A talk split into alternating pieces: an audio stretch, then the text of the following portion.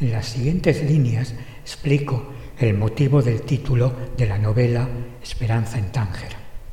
Esperanza Chapori falleció a los 14 años en Tánger en el año 1904, pero todavía está entre nosotros y habla con su sobrino nieto Enrique.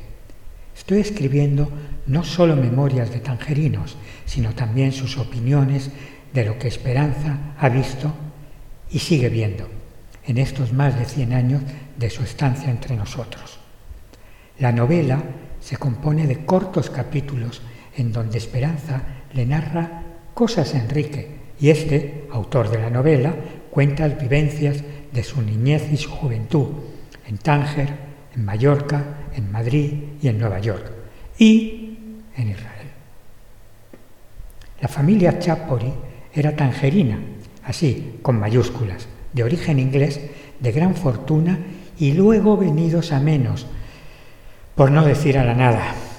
La gran mansión de Villa Eugenia, con sus más de 30.000 metros de jardín, se ha convertido en tres horripilantes edificios, aunque mantiene la maravillosa vista al estrecho de Gibraltar.